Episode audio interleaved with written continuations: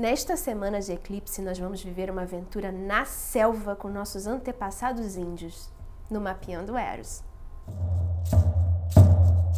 Cantou Caetano: Um índio descerá de uma estrela colorida, brilhante, de uma estrela que virá numa velocidade estonteante. O eclipse apagou a luz do sol. E agora?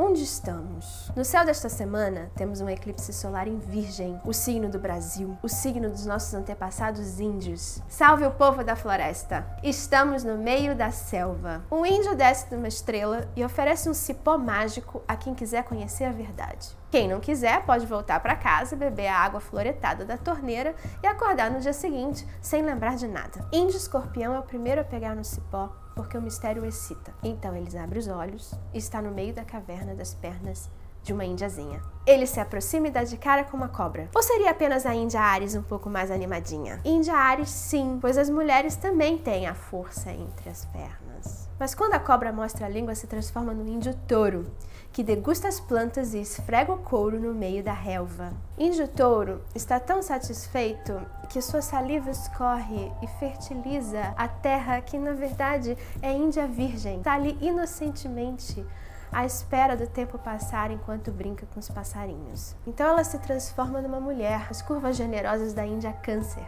os seios fartos de leite, que seu filhote leãozinho mama feliz para crescer saudável e se tornar o mais forte dos índios. Quando o índio leão descobre seu próprio reflexo no espelho d'água, se apaixona por si mesmo. Mas olha só, não era o seu reflexo, era a índia Libra se banhando pelada nas águas. E ele a deseja. Mas por ali está rondando o cacique Capricórnio, que é muito zeloso da tradição, e exige que ele peça a mão da índia Libra em casamento. E a Índia Libra fica toda toda, porque ela vai se tornar a consorte real. Índio Sagitário passa correndo com seu arco e flecha atrás de um animal pois é um exímio caçador. Que potência! Índia Aquário fica toda entusiasmada e sai correndo atrás, mas dá de cara com o Índio Gêmeos numa encruzilhada. Este lhe pergunta: Você quer ir mesmo pro céu ou quer conhecer o que tem no fundo da terra? E eles ficam nesse joguinho de mostra esconde até que de repente Índia Peixes pula da água como uma sereia e encanta todo mundo